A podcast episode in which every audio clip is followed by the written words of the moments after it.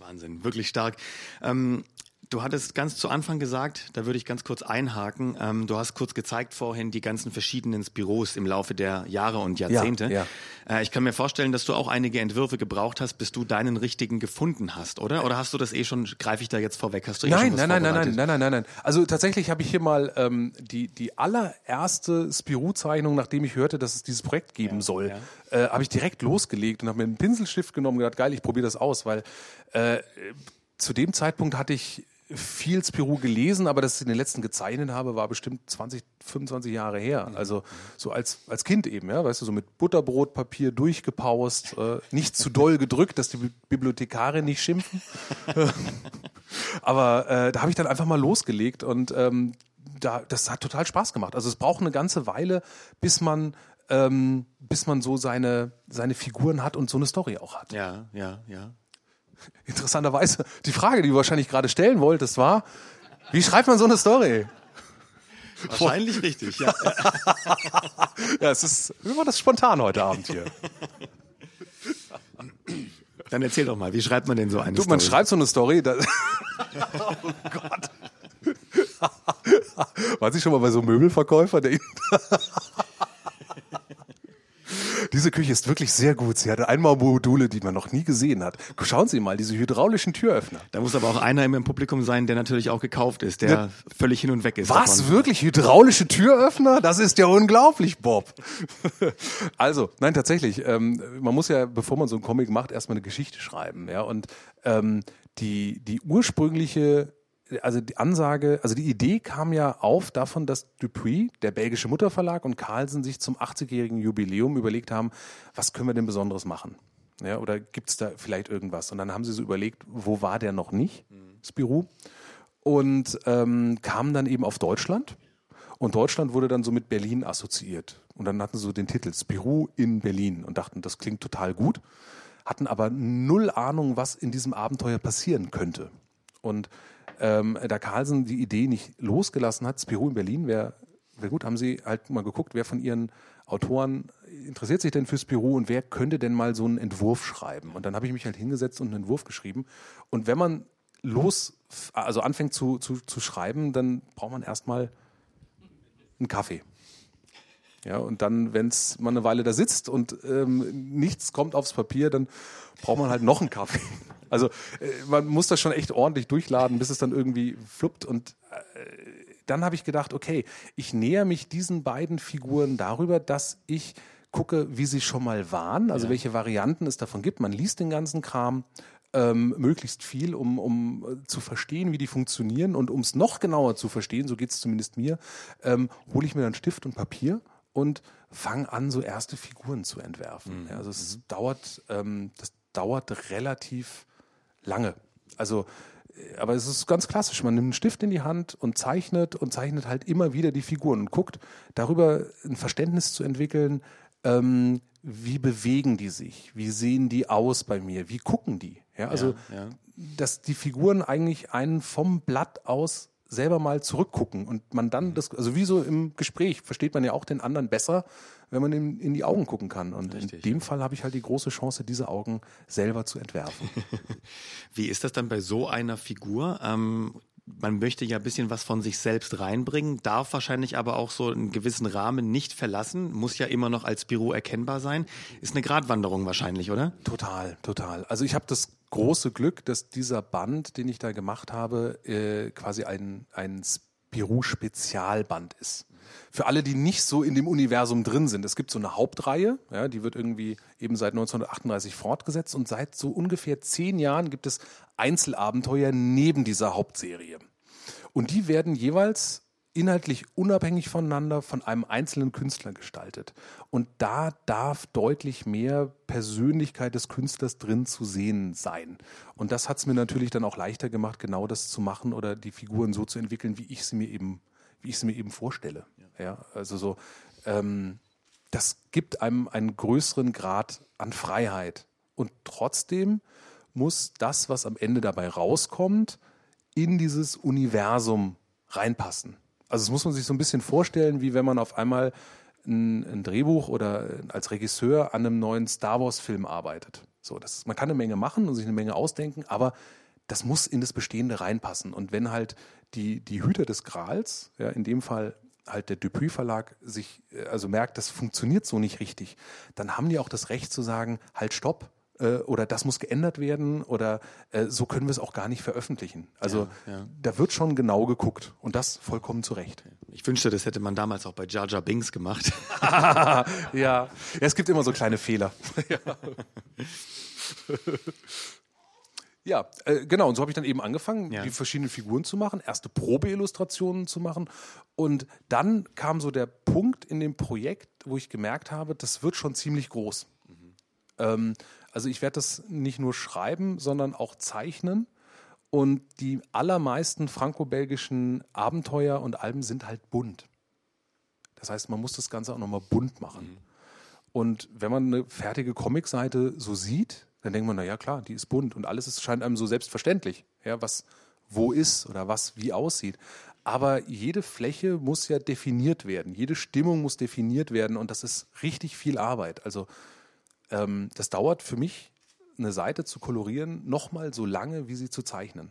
Donnerwetter, okay. Also das heißt, in so einer Seite, in einer Comicseite stecken, also nach dem Schreiben, ja, ungefähr zehn Stunden Zeichnen drin und zehn Stunden Kolorieren, also 20 Stunden.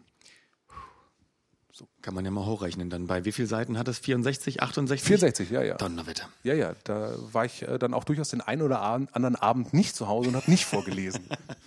das zieht sich. Das zieht sich. Und da hatte ich das große Glück, dass ich diesen jungen Mann bei mir im Atelier sitzen habe, der, also mein, mein Kollege, ja, Marvin, ja. selber Comiczeichner, ähm, und äh, der super mit Farben umgehen kann.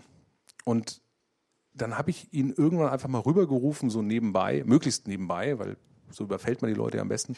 Marvin, hast du Bock, ein Spiruband bunt zu machen? Und er so, ja, ja, mache ich. Und er wusste gar nicht, worauf er sich da eingelassen hat in dem Moment. Aber dann hat er angefangen und er hat so mal die ersten Seiten eben, eben so probekoloriert und versucht, so eine Atmosphäre zu finden. Ja, und, ähm, und äh, haben wir Probeseiten gemacht, mit auch geguckt, welche Typografie passt da rein, wie sind die Sprechblasen. Ich habe tatsächlich mit Dupuis über die Form der Sprechblasen diskutiert. Wahnsinn. Ja, alles, alles. Und äh, erste so, so, so Stimmung, ja, so Stimmungsbilder, so, und dann kam so langsam darüber das Gefühl für diese Geschichte. Mhm. Und dann habe ich mich hingesetzt und die einfach geschrieben. Ganz klassisch. Das ist ja tatsächlich auch noch äh, eine kleine Besonderheit, oder eigentlich eine große Besonderheit, weil es gibt ja Comic-Autoren, die skripten einfach einen Comic und ein Zeichner zeichnet das. Gibt es ja relativ. Oh ja. Und es gibt relativ häufig eben auch, dass man einfach eine Auftragsarbeit erledigt und die Story eines anderen zeichnet. Ja. Warum äh, ist es dir wichtig, dass du, dass du beides machst? Also ich mache beides gerne. Ähm, ich habe Projekte, wo ich Autor und Zeichner bin. Bei den meisten Sachen ähm, ich habe Sachen, wo ich als Autor tätig bin und andere zeichnen und ich habe sogar Sachen, wo jemand anders für mich schreibt und ich zeichne nur. Mhm. Macht alles Spaß. Ähm, aber ich merke, dass ich zum besten Ergebnis komme, wenn ich beides in der Hand habe. Weil ganz häufig fällt mir in dem Moment, wenn ich zeichne, ähm, was zu den Figuren nochmal ein, was sie sagen. Ja, ja. Also das ist genau der Moment, man, man guckt denen in die Augen und auf einmal weiß man, die sagen andere Sätze. Und dann muss man das umschreiben. Oder man merkt, okay, man muss es nochmal neu zeichnen, weil sich daraus wieder was Neues ergibt. Und das ist ganz, also das finde ich als Autor immer ganz schwer, das anderen Zeichnern diesen Prozess zuzumuten. Mhm. Und deswegen mache ich es dann doch gerne alleine. Was war bei dir zuerst, das Wort oder das Bild? Äh, in dem Fall waren ähm, erst so Einzelbilder. Also ich hatte so ein paar einzelne Ideen, was ich gerne zeichnen würde und was auch jetzt in der Geschichte drin vorkommen sollte. Ähm, und dann habe ich geguckt, wie kann ich die miteinander verbinden? Und dann ergibt sich wieder Text und dann geben sie wieder andere Sachen aus der Recherche. Also, dass du auf einmal Sachverhalte feststellst, ähm, wo du denkst, okay, die muss ich einbauen, die sind spannend. Gut, auf die Weise haben wir auch schon das Drehbuch für eine etwaige Verfilmung auf jeden Fall wahrscheinlich parat, oder? Ähm, ja, mit dieser Form von, das, das, ist nicht wirklich ein Drehbuch. Okay. Also das ist eher so ein, ich nenne es immer ein Textbuch, mhm. weil ich dann da für mich beschreibe, was drin vorkommen soll. Aber dieses Textbuch muss ich dann eben erst noch in, in Bilder umwandeln. Ja. Also verstehe. das heißt, ähm, was, was hier auf einer Seite so beschrieben ist, ja, muss ich dann gucken, wie kriege ich das auf eine Comicseite gepackt, ja. weil die nochmal einen anderen Rhythmus hat. Also wenn ich ein Roman schreibe, habe ich ja so einen Fließtext. Ja, und der bricht sich dann im gedruckten Werk irgendwie um. Beim Comic ist der Seitenumbruch, also die Stelle, wo ich umblätter, total wichtig, weil da habe ich ein, eine, eine, kleine Zäsur in der Geschichte.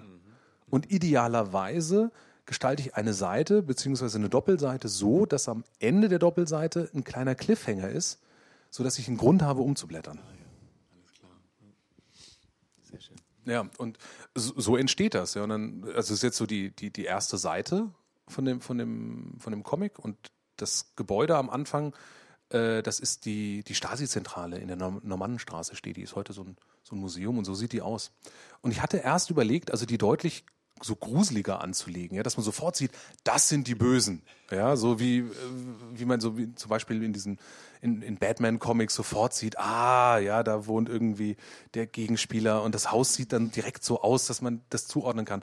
Und da habe ich gemerkt, so sieht's in echt aus und das ist wie so vieles in der DDR nicht wirklich spektakulär böse oder so ein bisschen eigen. Also es hat so eine eigene Architektur, die auch so den den Style ausmacht und den wollte ich dann eben mit reinbringen. Mhm, mh. Und habe mich dann mehr so für die reale Variante entschieden und weniger für die grafisch überhöhte. Verstehe. Ja. Ja. Und also wie gesagt, das kann man besuchen, dieses Gebäude. Das ist jetzt das Büro von Mielke, so sieht es heute aus. Also kann man irgendwie hin. Und ähm, dann dachte ich, als ich das so gesehen habe, dachte ich, okay, cool, da hinten steht so dieser, dieser Tisch, ne, dieser Konferenztisch, der lange mit den Stühlen, daneben ist die Tür, der Vorhang, die hässliche Lampe, äh, Pflanze, Vordergrund, hässliche Lampe auch. Ja. Und das habe ich dann eben versucht, in den, so in den Comics umzusetzen, ja. ja? Und so ja. findest du dann halt Stück für Stück, kommt die Seite zusammen und ähm, dann hast du so den, den Bleistiftentwurf, ja. Also dann siehst du auf einmal, wie das Ganze so funktioniert. Und so arbeitet man sich dann Seite für Seite durch und äh, weiß dann auch, welche Orte man braucht. Ja. Toll, toll. Und die Aufteilung der Panels, ich meine, das hat ja auch viel mit Dynamik zu tun. Kleine, schnelle hintereinander, da macht man halt kleine Bildchen oder soll mal größer wirken. Ist das bei dir auch intuitiv, dass du spürst, jetzt brauchst mal wieder das die Geschichte? Mm, da, ja, schon, das geht schon intuitiv, aber dadurch, dass du bei so einem Albenformat also hast du entweder 48 oder 56 Seiten. Das ist gesetzt. Das heißt, du hast dadurch auch einen ganz klaren Rhythmus.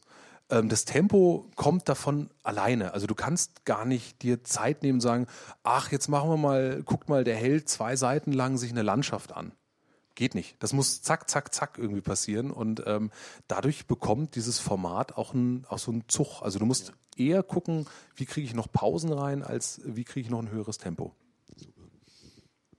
Genau, dann wird's getuscht, so eine Seite. Da sitzt man irgendwie dran und dann kommt die Farbe ins Spiel. Und ähm, das ist ganz interessant, weil äh, ich, äh, wenn Sie sich mal das, das erste, also dieses große Gebäudepanel ja, angucken mit der Stasi-Zentrale, da habe ich einfach nur so ein bisschen Schnee unten gemalt, das ist halt Winter. Ja, und dann sagte Marvin, der Kolorist, äh, ja, aber wie ist denn, was ist denn das für ein Winter? Wieso, was ist denn für Winter? Naja, ist halt irgendwie Winter, keine Ahnung, wie der Winter 88 in Ostberlin war. War ich nicht dabei. Mach mal. Ja, und er sagt, ja, aber ist es irgendwie mit Schneefall? Ich so, ja, warum nicht? Schneefall ist vielleicht ganz gut. Und sagt, ja, aber was für Schnee? Ja, so feiner Pulverschnee, so ganz dünn oder so ein Schneesturm und was auch immer. Und dann merkte ich auf einmal, okay, wie krass. Das ist die Arbeit, die der Kolorist leistet. Also, ja, ich schreibe die Geschichte, ja, ich mache die Bildeinstellung und den Rhythmus, aber der macht die Atmosphäre. Das heißt, der entscheidet, ähm, was für eine Art von Stimmung ist da. Und dementsprechend sucht er dann eben die Farben aus und äh, äh, muss dann gleichzeitig auch die, die Geschichte mit den Farben strukturieren. Das heißt also, immer wenn die Stasi-Zentrale zu sehen ist, dann hat er einen bestimmten Farbcode. Ja, in dem Fall so ja, dieses ja. schmutzige Grün. Und äh, so hat er dann eben echt eine, eine ganz wichtige Aufgabe, das da hell und dunkel und schön zu machen. Aber eben auch verständlich. Wow, nicht schlecht. Hey. ja, ja. Du wolltest, glaube ich, fragen.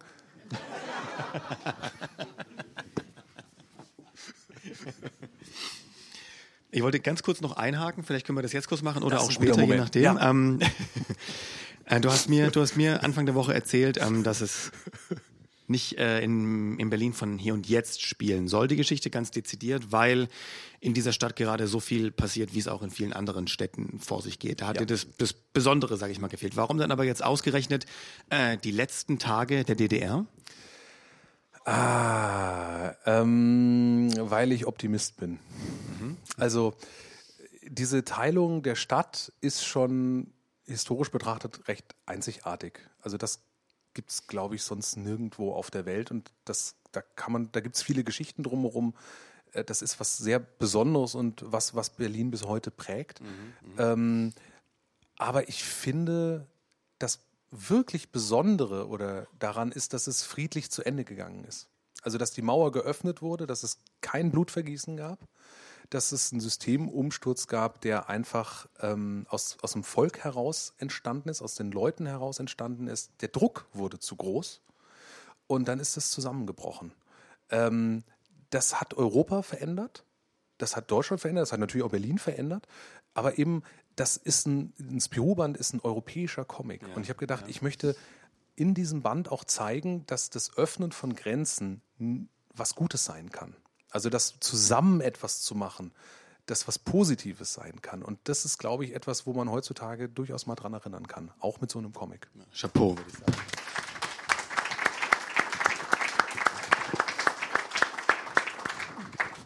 Dann erzähl doch mal, worauf man achten muss dabei. bei einer friedlichen Revolution? Oh Gott, wenn ich das wüsste. Ähm, nee, insgesamt äh, beim Comic geht's, also bei, bei so einem Comic musst du ja, ähm, also Spirou ist ja so ein festes Universum. Und da gibt es bestimmte Orte, die müssen einfach auftauchen. Also das ist zum Beispiel das Schloss von Rummelsdorf, was André Franquin gezeichnet hat. Und ähm, das sieht so im Original aus. Also das gibt es wirklich. Ähm, das ist sein, sein Vorbild. Und dann musst du so eine eigene Variante davon finden. Ja? So, so sieht es dann bei mir aus. Ähm, dann gibt es dieses berühmte Auto, ja, äh, was ich dann irgendwie eingebaut habe. Und das ist irgendwie total spannend. Und dann kommst du aber irgendwo an den Punkt, also dieser, dieser Teil, der in Rummelsdorf spielt, ist im Abenteuer relativ klein. Das heißt, du bist dann im anderen Teil, der spielt in Berlin, in Ostberlin. Und da muss man dann gucken, wie erzählt man das? Und ähm, ich hatte das so, so, so einen Moment, ähm, da, wir haben so eine Jahreskarte für den Tierpark. Ähm, das ist der Zoo im Osten. Also in Berlin gibt es zwei Zoos, den Zoo im Westen und den Tierpark im Osten. Und der Tierpark ist sehr schön und auch sehr weitläufig. Und da steht ein Schloss, dieses Schloss. Ist, glaube ich, gebaut worden, äh, Schloss Friedrichsfeld ist gebaut worden für die, für die Tochter von Friedrich dem Großen, der die da schön eingesperrt hat, damit die nichts Schlimmes macht, wie zum Beispiel Männer kennenlernen. Ähm, und damit die es da gemütlich hat, wurde vor, vor das äh, Schloss, also ein Teil des Tierparks ist damals schon entstanden, aber da wurde auch so eine Art Lustgarten gebaut. Und äh, am Rand des Lustgartens sind lauter Skulpturen von, also Bronzeskulpturen von Kindern mit Tieren also gemacht. Und mir ist dann diese Figur aufgefallen. Es gibt eine Figur von einem Mädchen, das einen Affen spazieren führt. Und ich hatte, als ich die gesehen habe, habe ich gedacht, die holt den doch da irgendwie raus. Also wie, vor allem die anderen Tiere, da weißt du, das sind dann Rehe, ja. ja, und Häschen und sowas. Und die hatten Affen. Also der fällt da irgendwie so, so raus. Was, warum nimmt die diesen Affen so mit? Und dann dachte ich, okay, das ist meine weibliche Hauptrolle. Also äh, die, die befreit die Affen aus dem Zoo. Und dann war da zufälligerweise im Affenhaus eine Ausstellung über das Affenhaus. Okay. Ja, also so, was man so sehen konnte. Und da habe ich dann gelernt, äh, dass es bis kurz vor der Wende in Ostberlin im Zoo eine Menschenaffenzucht gab.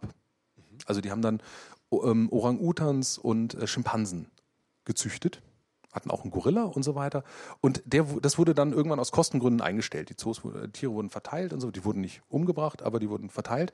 Und ich fand irgendwie dieses Bild von diesem Affen, ja, die gezüchtet werden in so einem Staat, der versucht auch Menschen so, ne, weißt du, so ein halt ein besseres Leben zu finden, mit bestimmten Vorgaben und Vorstellungen, einen sozialistischen Menschen zu formen. Ja, das fand ich irgendwie, ich, diese Parallele fand ich ganz interessant. Ja, und dann die große Frage: Wo lebt man besser?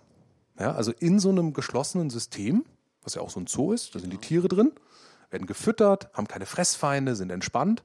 Oder ist es besser, wenn man die Mauer, also die Käfigmauer, so öffnet, ja, und die können sich frei bewegen? Ist das für die besser oder nicht? Und das Frage, fand ich auf einmal ganz spannend, ja, das in diesen Comic mit einzubauen und äh, gar nicht groß zu beantworten, weil ich glaube, die Frage ist, also die Antwort ist sehr individuell. Tatsächlich. Ähm, ja. Aber das passte so dazu. Und dann waren auf einmal diese Affen gesetzt, ja. Und dann äh, dachte ich auch gleichzeitig ähm, war ja auch im Wirtschaftsleben der DDR spielten Frauen ja eine viel festere Rolle äh, als, als es heute ist. Also dass, dass Frauen arbeiten war normal, dass Kinder in die Kita gehen war Standard. Ja? Und deswegen dachte ich, ich brauche da eine starke Frauenfigur. Das passt zu dieser Geschichte.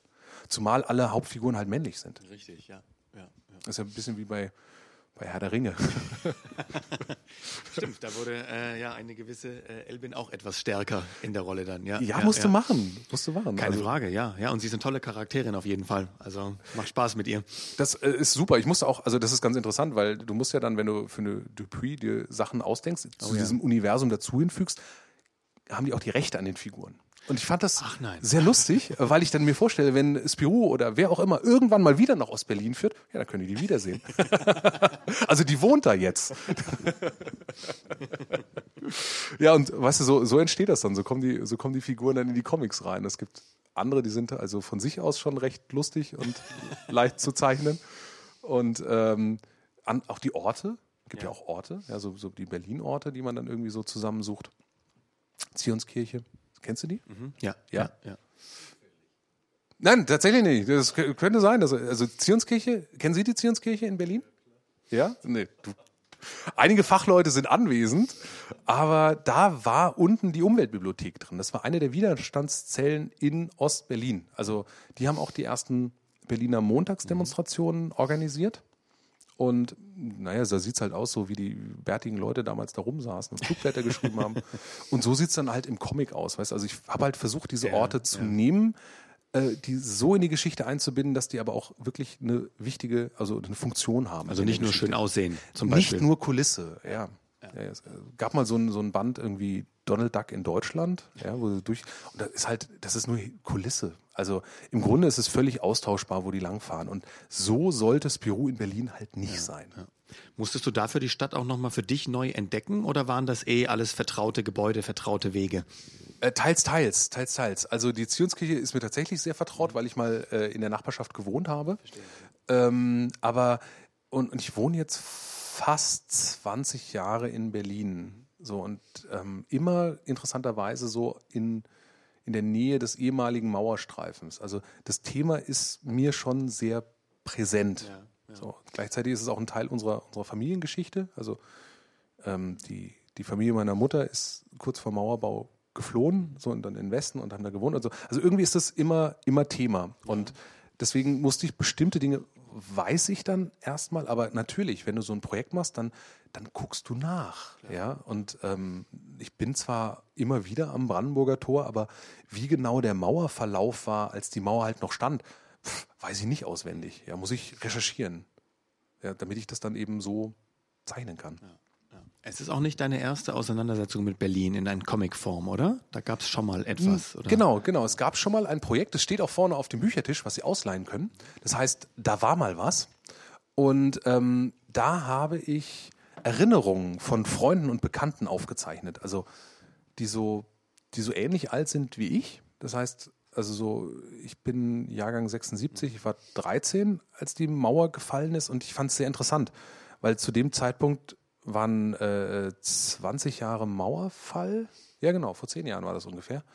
Und ähm, da waren so die ganz großen Geschichten irgendwie in, in den Medien und in dem, im Bewusstsein der Leute.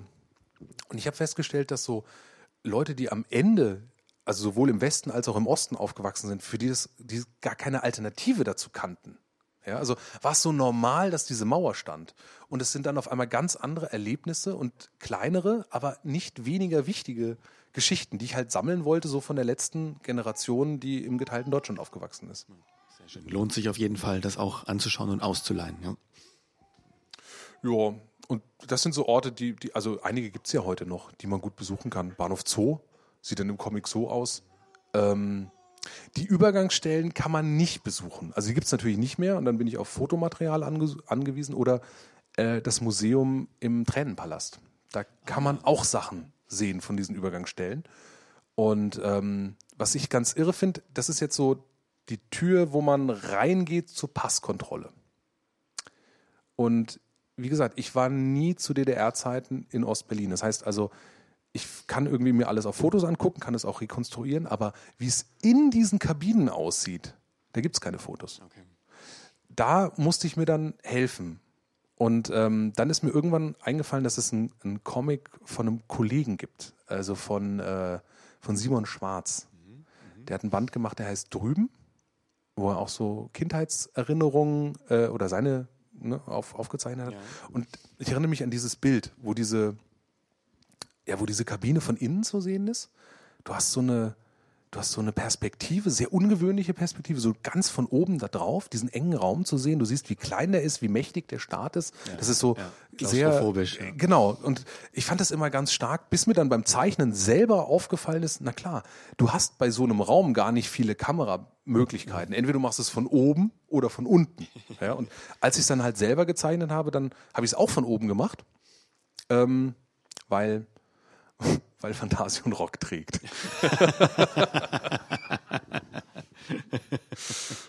ja, so, so fügt sich das dann irgendwie zusammen. Palasthotel. Ja. Warst, ja. Du, warst du eigentlich mal drüben, als die Mauer noch stand? Nee, ich war in, in Ostdeutschland äh, zwar, ja. weil ich da Verwandtschaft hatte, aber in Ostberlin tatsächlich nie. Nee. Weil diese Architektur ist schon cool. Also das sah schon, sah schon echt gut aus. Aber oh, da ja, ganz ähnlich. Ja? Also von innen gab es kaum Bilder. Das ist jetzt ein anderes Hotel, ja, was ja, so ähnlich ist. Ja. Ich fand diese Wabenform von dem Raum ganz gut und so habe ich, ja. so hab ich das dann eben auch angepasst. Also es ist schon ein DDR-Hotelzimmer. Schick war bestimmt nicht günstig, aber ähm, du musst es halt immer so ein bisschen anpassen, dass mhm. es eben für mhm. die für die für die Zeichnungszwecke äh, oder für die Erzählzwecke funktioniert. Also das ist so real wie möglich, aber es ist ja gleichzeitig eine Fiktion. Mhm. Genau, den Raum gibt es auch wirklich keine Fiktion. Äh, kann man heute noch besuchen, die Gedenkstätte in Hohenschönhausen. Man ja, kann auch die Verhörzimmer ja. noch, noch sehen. Ganz unangenehm natürlich auch im, im Comic tatsächlich finde ich auch eine, eine Schlüsselszene, weil du ja letzten Endes Folter thematisierst ähm, mit diesem Licht an, Licht aus, Licht an, Licht aus. Äh, Gab es da in irgendeiner Form ja, Kritik? Wollte dich jemand davon abbringen? War das vielleicht eventuell zu brutal für einen Comic? Äh, ja, na, jein. Ja, jein. Also es gibt ja so ein paar paar Regeln, wenn man einen Jugendcomic macht. Also äh, Spirou versteht sich als Jugendcomic. Das heißt, bestimmte Dinge mh, hm, haben da keinen Platz. Sprich, Sex zum Beispiel. Expliziter Sex, keine Chance. Ähm, Gewalt, keine Chance. Ja, also es darf geschossen werden, ja. Es darf auch jemand getroffen werden, ja. Es darf kein Blut spritzen. Es dürfen eigentlich auch keine Toten gezeigt werden. So, solche Dinge fallen irgendwie raus. Und Folter ist auch so ein Ding, was da nicht reingehört. Jetzt ist es nun so, dass interessanterweise von dem Selbstverständnis der DDR es dort auch keine Folter gab. Folter war gesetzlich verboten. Also gab es dort keine Folter. Ja. Was aber gemacht wurde, war eben, naja, man hält jemand fest und man schaltet halt regelmäßig das Licht an und aus. Ist jetzt im engeren Sinne keine Folter. Ja, stimmt, sondern ja. ähm, das ist nur Licht an aus. Und so gesehen hatte ich dann auf einmal eine Brücke, die einerseits zu diesem Jugendcomic passt, also die Kriterien erfüllt, keine Folter zu zeigen und es genauso zu machen wie in der DDR. Und es eben damit trotzdem zu, zu, zu zeigen und trotzdem zu zeigen, wie es halt damals war. Ja, brillant gelöst, keine Frage, ja. Ja, also auch das, so ganz bekannte Verhörsituationen, so Kleinigkeiten fand ich dann ganz interessant zum Beispiel, dass ähm, Fantasio hier auf den Händen sitzt. Ähm, diese Stühle hatten einen abnehmbaren Bezug. Das heißt, ähm, Leute wurden gezwungen, so da drauf zu sitzen, dann schwitzt man und der Angstschweiß geht ins Tuch, dieses Tuch kommt in ein Glas und dann hast du etwas, womit man Spürhunde auf die Spur setzen kannst, falls du abhauen solltest. So, das ist jetzt was, was in dem Comic gar nicht erzählt wird, aber es ist dann so ein Detail, wenn man das weiß, dann kann ja. man das eben. Und sowas finde ich irgendwie schön, dadurch wird es irgendwie äh, ja, echter. Plastischer. Ja. ja. Und das muss man gar nicht erklären. Das ist beklemmend genug. Lustig fand ich bei der Recherche zum Beispiel diesen Raum. Ähm, den gab es wirklich. Also so diese Überwachungsanlage mit den, mit den Bildschirmen. ähm, auch dann so im Comic ja. und äh, die ja fast aus heutiger Sicht fast ein bisschen, ähm, fast ein bisschen lächerlich wirken. Ja, also du hast irgendwie da zwölf Bildschirme stehen, ja, und äh, das ist, das verbreitet Schrecken. Ja, es ist Schrecken bei den Leuten, dass die anderen dir zugucken. Und das ist, das, dabei sehen die so viel weniger als heute zum Beispiel Facebook. Ja, das ist richtig. Ja, ja, ja. So kannst du eben so Kleinigkeiten irgendwie reinsetzen und naja, der Bildhauergarten. Ja, ja, ja. Muss man entwerfen und mal gucken, wie der so wird. Und ähm, da es gibt es so mehrere Orte, wo alte, ausrangierte äh, sozialistische Kunstwerke mhm. gelagert mhm. werden, eben mhm. Skulpturen. Ähm, kennt man auch noch, wer den Film Gut bei Lenin mal gesehen hat, da wird ja. ja. auch die große Statue abgebaut. Das ist so Symbolbild dafür, was mit den ganzen Bildnissen passiert ist. Und die liegen halt jetzt in diesen Dingern und wuchern so langsam zu. Und das war halt dann das, das Vorbild für diesen, mhm. für diesen mhm. Garten. Also da, wo Leute mal wirklich Tage, Wochen, Monate, Jahre ihres Lebens reingegeben haben, um diese ja. Werke zu machen. Ja. Also ich habe gerade gelesen, dieser große Karl-Marx-Kopf, der in Chemnitz steht, der besteht aus 100 Einzelteilen, die einzeln gegossen wurden, um das zusammenzu. Da waren, weiß was ich, wie viele Leute über Monate mit beschäftigt, das zu machen. Und jetzt liegt es einfach irgendwo rum und wuchert zu. Wahnsinn. Es klingt mir ganz allgemein, dieser ganze Arbeitsprozess. Es ist sehr viel Recherche drin, sehr viel historische Akkuratesse, ähm, sehr viel Zeichenarbeit natürlich, ähm, wahrscheinlich auch sehr viel Herausforderung für dich persönlich seitens ja, dieser großen Aufgabe. War das bisher das anstrengendste Projekt, was du jemals gemacht hast? Ja. Okay. Eindeutige Antwort. ja, nein, also ähm, einfach, einfach vor dem Hintergrund, ähm, also weißt du, wenn du so, das ist so ein, das ist so ein Ding, das war nie möglich, sowas zu machen. Ja, als deutscher ja. Zeichner, überhaupt als Zeichner da ranzukommen. Da gibt es wirklich wenig Leute, die überhaupt an so einer Serie mal arbeiten mhm. dürfen.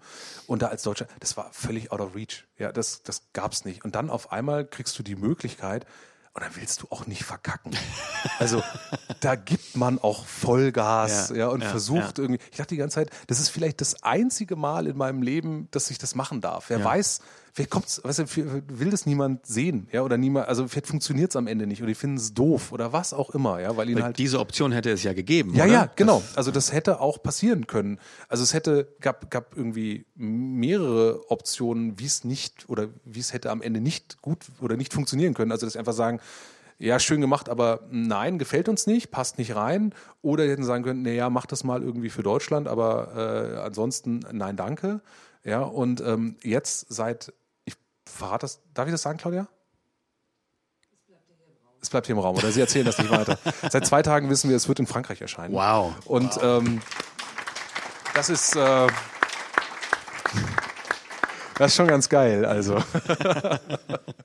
ja, und also, weißt du so, das hätte alles Mögliche werden können und dass es jetzt irgendwie diesen Weg nimmt und dahin kommt, das, äh, das hätte ich, das hätte ich, das habe ich gehofft. Ja, ja aber das ja. weißt du nicht. Natürlich, ja. Umso schöner. Äh, und auch umso schöner Part 2 sozusagen, dass du trotzdem ähm, ja den, den Flix hier und da eingebaut hast in dem Comic auf jeden Fall. Also mit Kleinigkeiten, mit, mit kleinen Easter Eggs und so weiter. Ja. Äh, Greife ich da jetzt gerade wieder voraus? Nee, oder? überhaupt nicht. Okay, okay. Das, das ist alles nicht abgesprochen, ne? Das ist ganz interessant.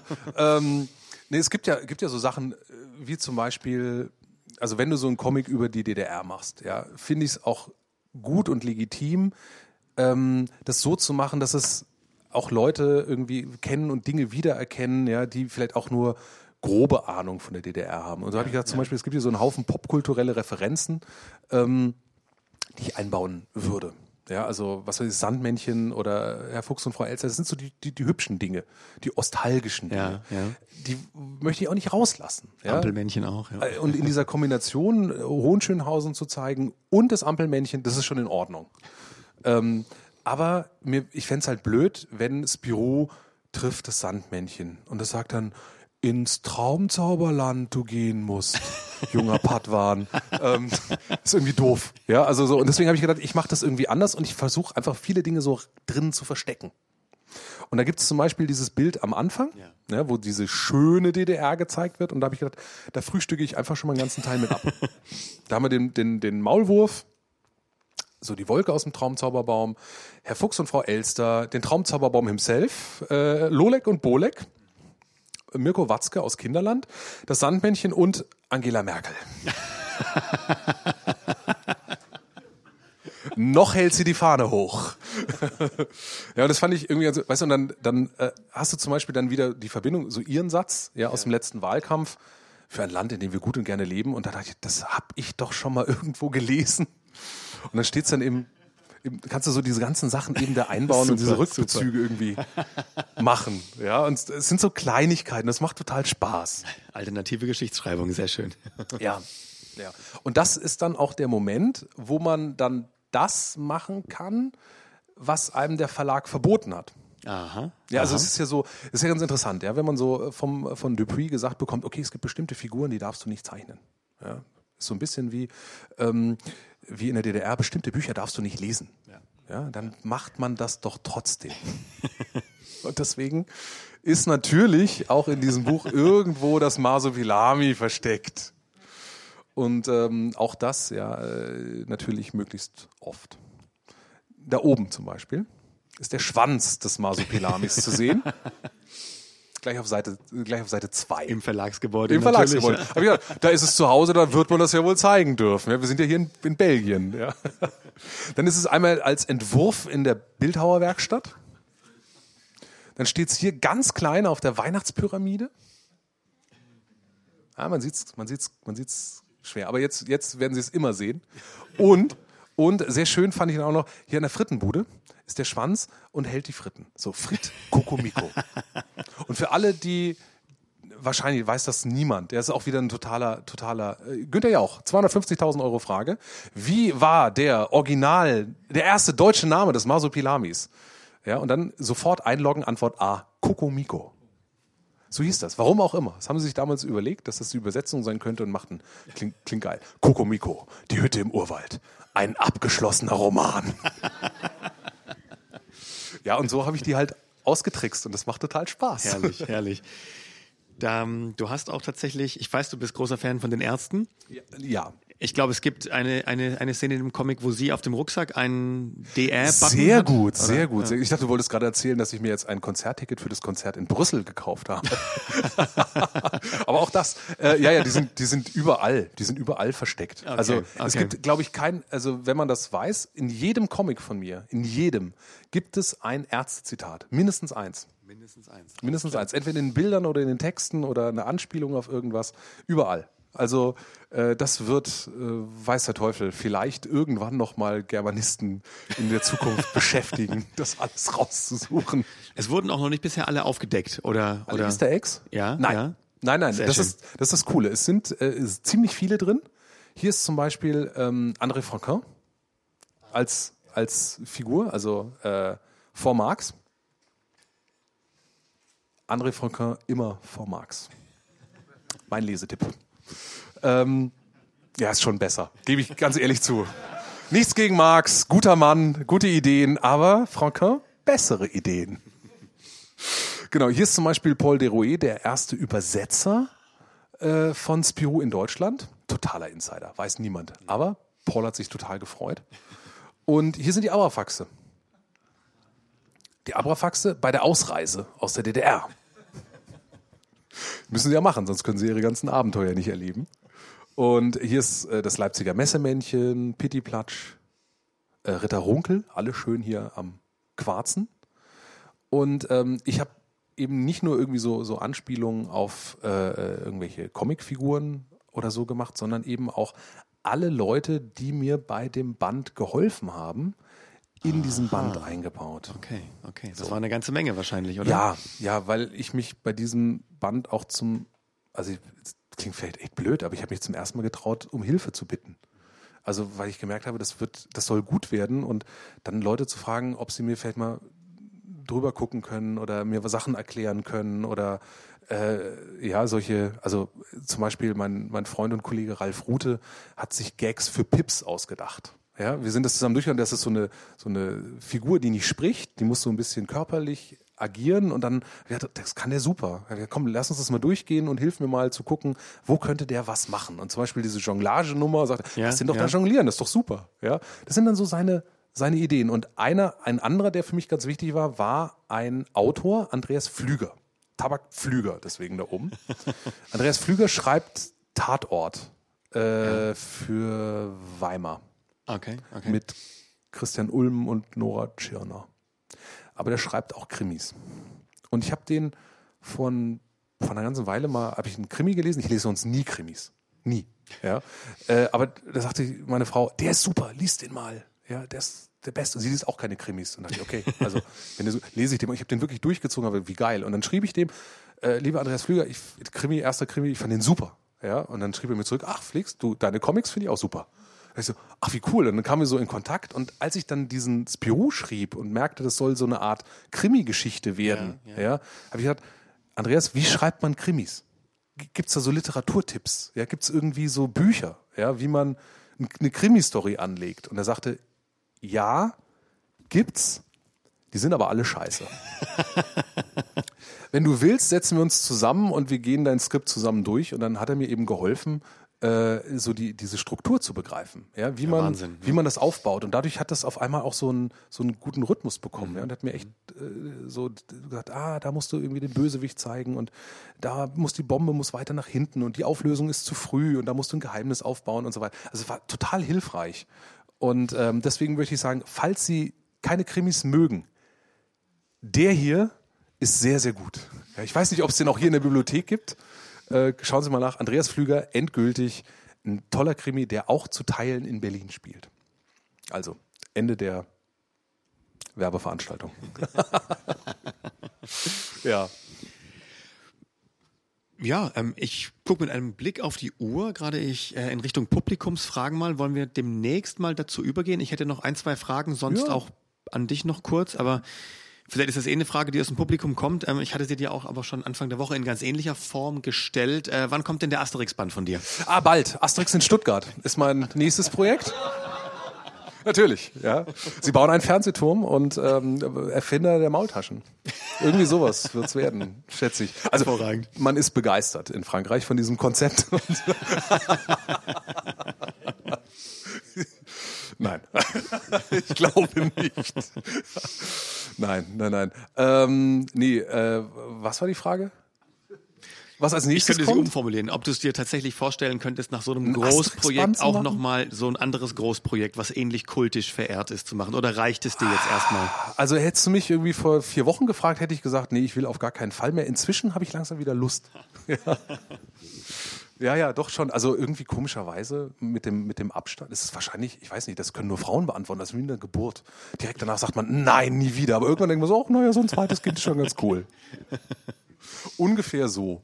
Gut, aber in dem Fall mit drei Jahre Schwangerschaft sozusagen. Ja, ja, ja, das ist äh, wie ein Elefant. nee, ich glaube, die, die sind kürzer, oder? Walfische? Kennt sich da jemand aus? Kann das mal jemand bitte oben in der Bibliothek nachschlagen? Wir sind gleich wieder da. nee, ähm, ich könnte aber noch kurz, bevor ja, wir sehr, sehr Publikumsfragen ja. äh, öffnen, noch kurz zeigen, was noch versteckt ist in diesem Comic, wenn ihr Lust habt. Dieser Teppichboden zum Beispiel. Kennt jemand vielleicht aus einem berühmten Film? Oder die Jüngeren unter euch kennen es vielleicht aus Toy Story. Ähm, und das ist, das ist so ein Bild, wo meine Lieblingsband versteckt ist aber eben auch noch ganz viel mehr und wo Marvin, der Kolorist, echt gekotzt hat, weil so viele Kleinigkeiten zu sehen sind. Zum Beispiel Union-Fans mit einem Hertha-Fan, der ihnen die Welt erklärt. Dann haben wir hier Harald Junke, der sich einen schnasselt. David Bowie, natürlich, mit seinem mhm. Kumpel Iggy Pop. Hier hinten sind Farin und Bela von den Ärzten, die sich 1988, äh, 89 aufgelöst hatten und deswegen sich in der S-Bahn ein paar Euro oder, äh, Mark dazu verdienen mussten. Dann sitzt hier äh, das Spielzeug Superhasi von meinem Kollegen Marvil. Äh, hier vorne ist Gerhard Seifried, der große Zeichner, aus der mhm. auch in den 80ern mhm. seine, seine große Zeit hatte. Ähm, da unten liegt ein Reiter, dann gibt's irgendwie die Mods-Zeitschrift mit Werner vorne drauf. Hier ist meine Frau und liest den Roman von Andreas Flüger. Hier ist mein Redakteur Klaus, der seinen Lieblingscomic liest und hier hinten sitzt ein Nazi mit einem Döner. Ja, in, insgesamt sind 112 solche Anspielungen in diesem Buch versteckt und ähm, ich habe so äh, jetzt bei den letzten Lesungen so eine Art kleinen Wettbewerb aufgerufen. Also wer die meisten findet, bekommt von mir und die mir schreibt, ja, also schreibt, äh, bekommt von mir dann eine eine kleine eine Postkarte mit einer Originalzeichnung zurückgeschickt. Ähm, der aktuelle Stand liegt bei 76 gefundenen Ostereiern. Das heißt also, der nächste, der 77 oder mehr findet, ist der nächste, der eine Postkarte bekommt. Alles klar. Also vier Postkarten sind schon raus. Es kann weitergehen. Also mal gucken. Ihr müsst euch, äh, ihr dürft euch, ihr könnt euch anstrengen. Das ist so die, das ist so die Größenordnung. Na dann los auf jeden Fall. Genau. Mit Lupe. Ja. Das ist Büro in Berlin. Das ist Büro in Berlin. Wer hat eine Frage? Genau, Publikumsfragen würden wir so machen. Wir haben ein Mikrofon im Raum. Der Tobi wird damit durchgehen. Das war hier der Herr wir müssen davor immer, immer noch sagen, äh, dass wir ja eine Pod, einen Podcast von der Sendung machen. Und wenn man seine Frage nicht hören möchte, in dem das Podcast. sagt ihr mir erst jetzt? Wusste ich nicht. das hast du. Moment, Flix, du hast es unterschrieben. Ach du Scheiße. da ging es doch nur um meine Seele. ja, genau. du, du, hast es unterschrieben, aber wer es nicht unterschrieben hat der, und äh, seine Stimme nicht in dem Podcast wiederhören müssen, nur vorher kurz sagen. Okay. War das im Kleingedruckten? Im sehr Kleingedruckten. Jedenfalls der Herr hier geradeaus, ja. Ja, danke schön. Ja, ich wollte mal fragen, Flix, wie kam es eigentlich dazu, dass Fantasio so ähnlich äh, volles Haupthaar bekam wie ich? Ich kenne jetzt nur die alten Bände und da hat er ein bisschen mehr Haare auf dem Kopf. Ja, ja, der ist ja auch jetzt so ein bisschen älter geworden äh, Fantasio. Nee, ist komischerweise, es gibt einen Band äh, von Johann, die Steinernen Riesen, mhm. heißt der. Und da hat er auch so eine Halbglatze und ich fand das immer ganz cool, weil ich habe mir den immer älter vorgestellt. Zumal ich versucht habe, den so wie, wie die frühen Franquin-Zeichnungen zu machen, mit relativ vielen Haaren, die raussprießen und es sah bei mir aus immer wie so eine New Wave Popper-Frisur. Und das habe ich gedacht, das führt so in die falsche Ecke. Und dann habe ich gedacht, okay, das ist so ein, ist ja auch ein deutsches Abenteuer. Das heißt, die Figuren können auch so ein bisschen deutsch aussehen. Also äh, Spirou kriegt äh, Sandalen mit weißen Socken an und Fantasio so eine Halbglatze, so wie Stromberg. Das ja. fand ich ganz gut. Danke. Ja, gleich eine Reihe weiter vorne. Ja, ich wollte mal, ich würde mal gerne wissen, äh, ob du die Zeichnung eins zu eins zeichnest oder größer, weil da ist ziemlich viel drin einfach.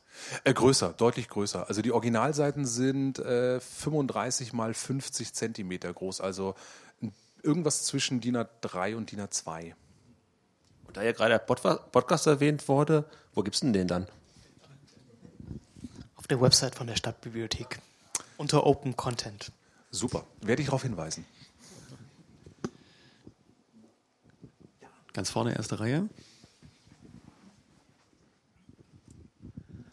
Du hast von deinem äh, Koloristen gesprochen und der Farbigkeit der Zeichnungen. Gab es da irgendeine Art von Vorgabe oder Wunsch vom Verlag, weil es ja bekannt ist, dass die äh, franco-belgischen Comics diese gedeckten Farben haben im Gegensatz zu den amerikanischen. Das stimmt. Ähm, nein, es gab diesbezüglich keine Vorgaben. Wir waren da relativ frei und wir haben auch überlegt, wie legen wir die Farbe an. Also wir haben erst sehr viel zurückhaltender gearbeitet und dann gemerkt, dass ich gerne die Farbe als, ähm, als erzählerisches Medium mit oder als erzählerischen Moment mit da drin haben möchte. Das heißt also die Stimmungen, gerade das hell-dunkel, ähm, das farbig-graue, also diese Gegensätze waren für mich in der Erzählung wichtig und deswegen haben wir uns dann für eine deutlich differenziertere äh, Farbgebung entschieden. Ähm, genau, also ganz, ganz deutlich ist es zum Beispiel bei diesem, bei diesem Blick über zum Brandenburger Tor wo man dann den Westen eher in Gelbtönen hat, so wie man halt sagt, der goldene Westen, ja, der Osten erstmal aus Westperspektive grau wirkt. Wenn man dann aber im Osten selber drin ist, ist der gar nicht mehr so grau. Also zumindest nicht in diesem Vorzeigeviertel. Ja, und wenn man dann aber dahinter schaut, dann sieht man halt, wie es wirklich kaputt ist, was ja Ende der 80er Jahre definitiv der Fall war.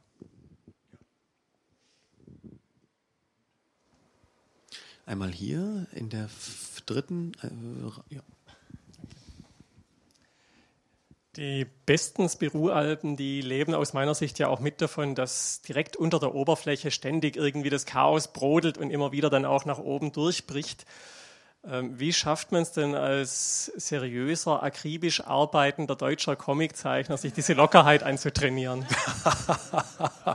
äh, das, ist, das ist schwer. Also ich meine, man, ich fand auch diesen Spagat zwischen dem, was Spirou oft ist, nämlich so eine äh, slapstickhafte chaotische Agentengeschichte. Also es hat ja oft so äh, Anspielungen an die ganz klassischen Agenten-Stories äh, oder auch an James Bond. Das irgendwie einerseits drin zu haben und gleichzeitig so dem, dem Sujet, also auch die DDR eben ernsthaft so darzustellen, wie sie halt war, das ist ein großer Spagat. Äh, ich war ganz dankbar, dass es eben dann doch ein Land wie die DDR war, das sowas Komisches hat, ja, und solche Momente durchaus zulassen kann. Also zumindest aus, aus heutiger Sicht hat es ja mitunter was, was Verrücktes, aber dass es gleichzeitig auch gefährlich ist, das war mir eben auch wichtig. Also das ist zum Beispiel was, die, die große Parallele zwischen diesem Band und den klassischen Spirou-Bänden ist eigentlich ähm, QRN Ruf Brezelburg. Ähm, Wer es kennt, das ist so ein, so ein Band, wo äh, Spirou und Fantasio in einer Art fiktiven Königreich landen, wo der König ähm, festgesetzt ist, eine Art Militärdiktatur herrscht und ähm, äh, die, die Leute in, ja, in, in Armut leben. Also so, das ist eine Parallele und ähm, das aber wird bei Franquin relativ witzig und relativ niedlich erzählt. Also es ist keine reale Bedrohung für die Figuren. Und ich wollte bei diesem Band, dass die Figuren, also dass man nicht sicher ist, ob die wirklich durchkommen. Weil das ist ja das Problem bei so einer Serie, man weiß, die Hauptfiguren sind safe. Aber das irgendwie so zu bauen, dass trotzdem eine Art von Bedrohung da ist, das war mir ganz wichtig. Und deswegen ist, musste an bestimmten Stellen der, der Slapstick in den Hintergrund treten. Also zum Beispiel bei dieser Szene, wo sie die Grenze überqueren und die Beamten ähm, ganz kritisch die Ausweise gucken. In der, in der früheren Version haben die geredet und haben dann auf alles, was Fantasio gesagt hat, eine witzige Replik gegeben. Und dann wurde mir irgendwann klar, so war das nicht also das kann ich so nicht erzählen. Die waren, die Grenzer waren nicht witzig drauf, sondern das war kein schöner Moment, darüber zu gehen. Und es wurde einem ganz deutlich gemacht, äh, dass man gut aufpassen soll und sich zu benehmen hat. Und dann habe ich die ganzen Sprechblasen bei denen rausgenommen und auf einmal gemerkt, dass dadurch genau diese Atmosphäre rauskommt. Und danach kann man wieder einen blöden Spruch machen. Aber eben in solchen Situationen ist es ganz gut, einfach mal die Fresse zu halten. Noch eine Frage hier. Bei der äh, rein schreibenden Zunft gibt es ja das Lektorat, die ähm, also die ersten Manuskripte einfach ähm, auf Kontinuität durchlesen und solche Sachen. Gibt es sowas bei Comiczeichnern auch? Also ein Lektor, der ähm, so frühe Formen, wie du es jetzt gerade gesagt hast, durchgehen und sagen, das funktioniert auch nicht? Oder hast du Probeleser, die das äh, anschauen? Sowohl als auch. Also es gibt ein Lektorat, was genau diese Dinge macht ähm, und äh, sich darum kümmert, solche Fragen auch mit dem Autor zu, zu diskutieren. Ich habe dadurch, dass ich ähm, schon relativ lange Comics mache, so in meinem Umfeld bestimmte Leute, mit denen ich das abspreche, bevor ich es ins Lektorat das gebe. Also ich möchte das irgendwie gerne so, so fertig wie möglich haben ähm, und habe mir so ein Netz von Leuten aufgebaut, mit denen ich eben solche Fragen diskutieren kann und so, bis ich mich dann auch selber sicher im Schreiben fühle. Und äh, es ist so, also wenn so Sachen so roh sind, das ist ein sehr, ähm, sehr besonderer Moment. Also den kann ich auch nicht mit jedem teilen. Und deswegen ist es schön, Leute zu haben, die so die Vorstellungskraft haben, was aus diesem Haufen, den man denen dann dahin kippt, mal werden könnte. Also die auch selber in der Lage sind, vielleicht zu schreiben oder zu zeichnen. Und ähm, da ist der Lektor einer von mehreren. Hast du noch eine Frage?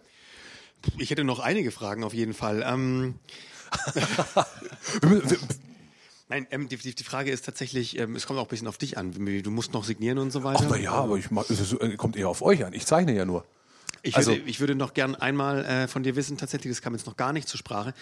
Wie und wann hast du überhaupt wirklich angefangen mit dem Zeichnen? Also wir hatten es vorhin schon, du hast äh, Spirou abgepaust früher und so weiter. Du machst jetzt auch schon relativ lange Comics, aber woher kam die Leidenschaft eigentlich ganz konkret?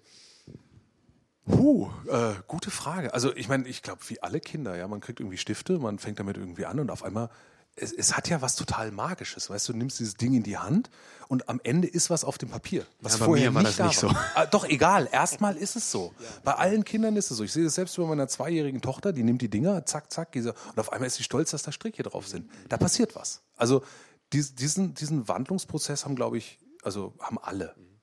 Und ähm, ich habe dann relativ, also meine Mutter hat als Bildhauerin gearbeitet und war in so einer örtlichen Künstlergruppe drin. Da waren nicht nur Bildhauer, da waren auch Maler und auch Seidenmalerei. Also es war so sehr gemischt, Kunst, Kunsthandwerk. Aber es waren auch zwei Zeichner dabei. ähm, und das hat mich immer sehr fasziniert, was die gemacht haben, schon als kleines Kind. Und ich bin dann halt mit zu diesen Ausstellungen und äh, Stellwänden und durch und geguckt und was die gemacht haben. Und die merkten, dass ich daran Interesse habe und die haben mir dann so ein bisschen auch mich mal machen lassen, ja, und äh, mich in die Atelier eingeladen und äh, dann durfte ich da zeichnen und ich merkte dann, dass ich da ganz gut drin war, so im Gegensatz zum Sportunterricht. Und ähm, dann in der Schule konnte ich auf einmal was besser als die anderen und konnte gleichzeitig auch zum Beispiel, dass ich meine Lehrer gezeichnet habe. Ja, äh, wie die, wie die halt äh, nicht nur Lehrer, sondern dann auch noch dann saß mein Mathelehrer, habe ich dann mit Hose runter auf dem Klo gezeichnet, wie er vom Blitz getroffen wurde. Ah, ist total albern, aber halt in der fünften Klasse, ja, ist es halt mega. Du bist der Star, wenn du sowas kannst. so, es löst was aus. Ja, gleichzeitig bei meinem Mathelehrer, der das gesehen hat. Und dann merkte ich, okay, das kann Emotionen auslösen, was ich da mache. Ähm, in beide Richtungen. Ja, ja nein, aber das ist, das ist eine total wichtige Erkenntnis. Du, du kannst da stimmt, was. Stimmt. Ja, du kannst da was. Und das habe ich dann weitergemacht. Und dann hatten wir eine, eine Schülerzeitung. Äh, da war, gab es eine Comicseite, die wurde von irgendeinem, der dann bald Abitur machte, das wurde dann frei. Und da habe ich gesagt, ja, komm, ich mach das. Ja, und dann habe ich halt angefangen, für die Comics zu machen und erstmal das nachzumachen, was der andere eben vorgemacht hat. Wie bei Spirou. Im Grunde selbe Nummer. Ja, jemand anders hat was gemacht, äh, wird frei, sage ich hier und dann mache ich's. Okay, okay. Du hast auch einen relativ ungewöhnlichen Weg gewählt für deine Diplomarbeit.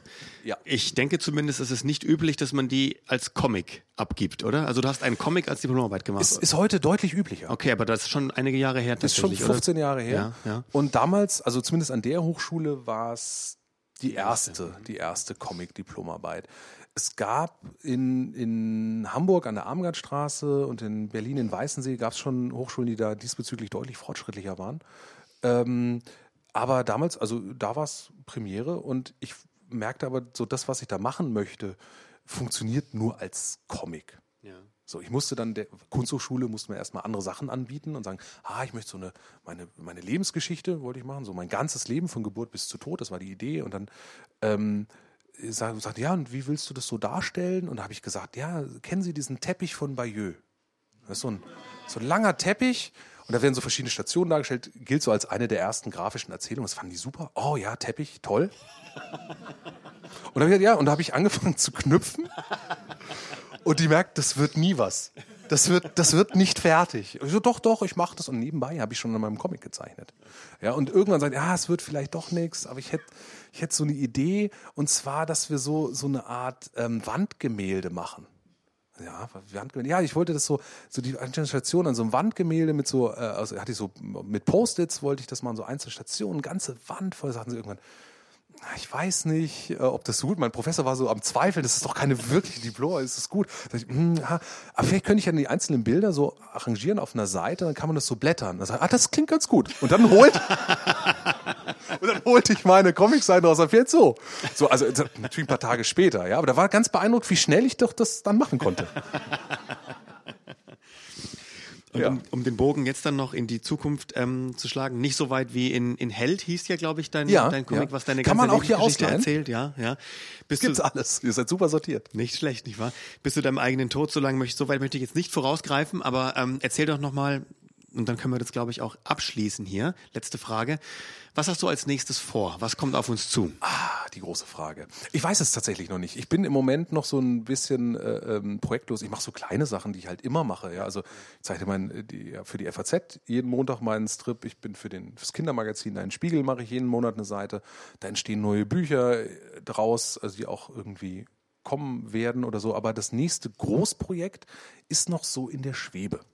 Also ich habe so verschiedene Ansätze und verschiedene Ideen und ich muss mal gucken, was ich davon umsetze. Weil man darf ja nicht vergessen, dieses Büroband ist jetzt im, äh, vor, vor sechs Wochen rausgekommen und im Grunde ja keine acht Wochen vorher fertig geworden. Also das ist eigentlich noch echt frisch und fertig. Jetzt bin ich irgendwie am, am, am Vorlesen damit und unterwegs und so. Also da reift was, aber ich kann noch nicht genau sagen, was. Okay, da möchte man sich ja vielleicht auch nicht schon wieder in das nächste Großprojekt stürzen von mehreren Jahren. Vielleicht ist es ja auch mal ganz angenehm, nur mal ein paar Comic-Scripts äh, Tatsächlich Strips ja. zu zeichnen, das oder? ist super angenehm. Comicstrips liebe ich, weil man setzt sich morgens hin, denkt sich was aus und nur am Abend ist es fertig. In diesem Sinne, vielen Dank, Flix. Sehr, sehr gerne.